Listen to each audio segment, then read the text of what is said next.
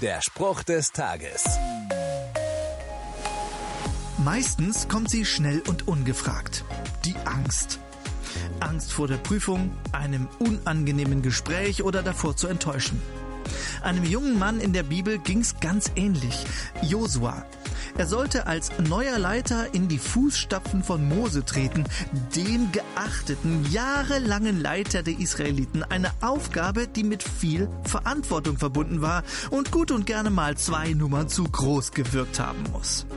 Josua hat sie trotzdem angenommen, weil er einen Satz immer wieder gehört hat. Sei stark und mutig, hab keine Angst und verzweifle nicht, denn ich, der Herr, dein Gott, bin bei dir, wohin du auch gehst.